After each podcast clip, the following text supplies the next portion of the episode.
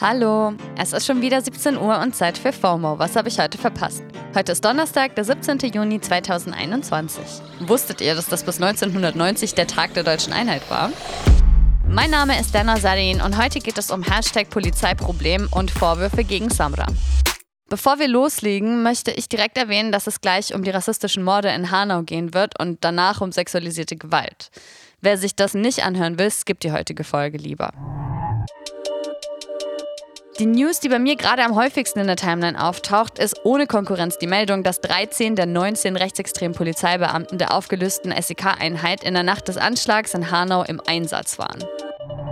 Das Spezialeinsatzkommando oder kurz SEK in Frankfurt wurde ja gerade erst aufgelöst, weil man bei Ermittlungen zufällig auf interne Chatgruppen der Beamten gestoßen ist, die sich dort rechtsextremes Gedankengut wie Hitler-Fotos und Hakenkreuze geschickt haben.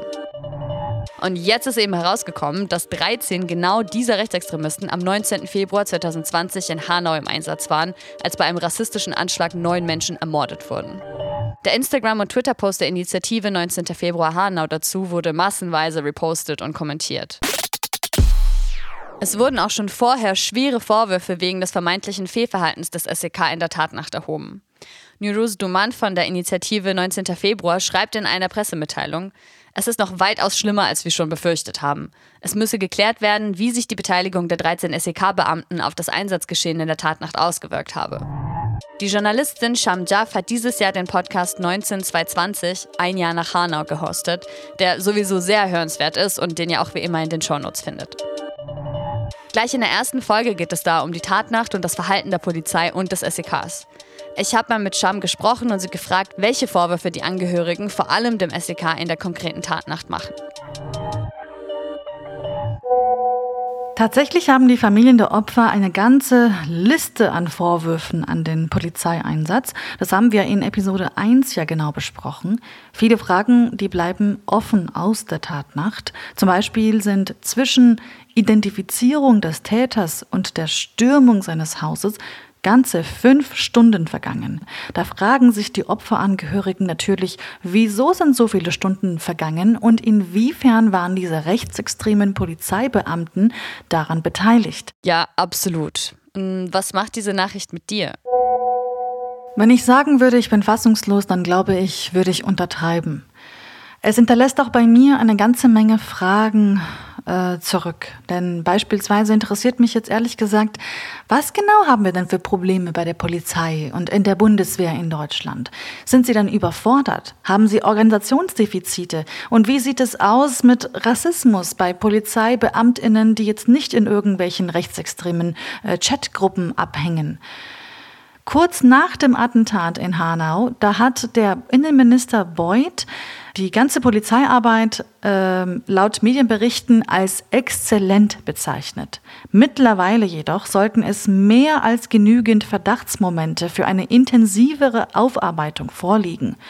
Eine unbedingte Aufklärung ist sehr, sehr, sehr notwendig. Und ich frage mich wirklich, ob wir diese unter dem momentanen hessischen Innenminister äh, noch bekommen werden. Danke, Sham.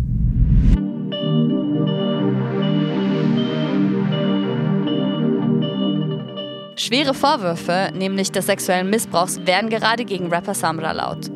Ich muss an der Stelle erwähnen, dass diese zum jetzigen Zeitpunkt nicht juristisch belegt sind und er oder sein Team sich auch noch nicht dazu geäußert haben.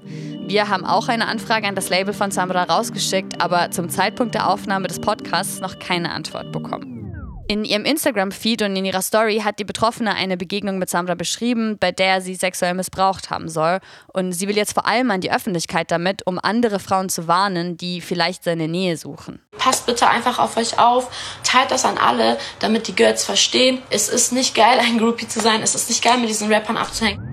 Ihr Insta-Profil wurde inzwischen gelöscht, aber der Backup-Account at PlaygirlNika hat mittlerweile auch schon über 10.000 FollowerInnen, die sie dort über die Geschehnisse auf dem Laufenden hält. Unter ihrem Original-Feed-Post bekam sie laut dem Musikmagazin Diffus auch viel Zuspruch aus der deutschen Musikszene. Zum Beispiel auch von der Sängerin Lea, die ja mit Samra und Capital Bra den Song 110 rausgebracht hat. Sie schrieb wohl, ich bin komplett fassungslos gerade. Danke für deinen Mut, deine Erfahrungen hier zu teilen. Nein heißt Nein.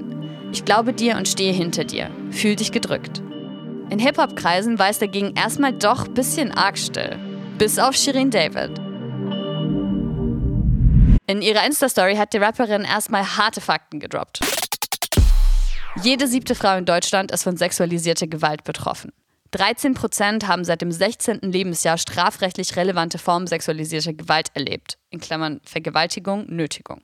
25 Prozent der in Deutschland lebenden Frauen ist körperliche oder sexualisierte Gewalt durch aktuelle oder frühere Beziehungspartner widerfahren.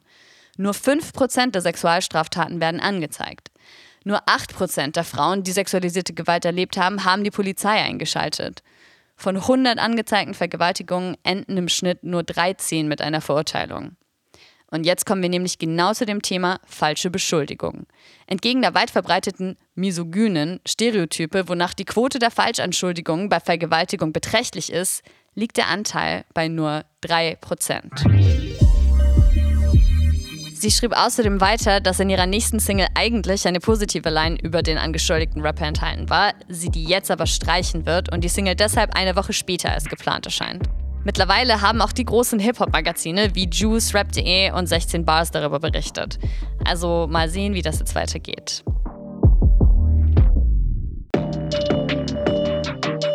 Bei uns war es das für heute mit FOMO und wir hören uns morgen wieder hier auf Spotify. FOMO ist eine Produktion von Spotify Studios in Zusammenarbeit mit ACB Stories.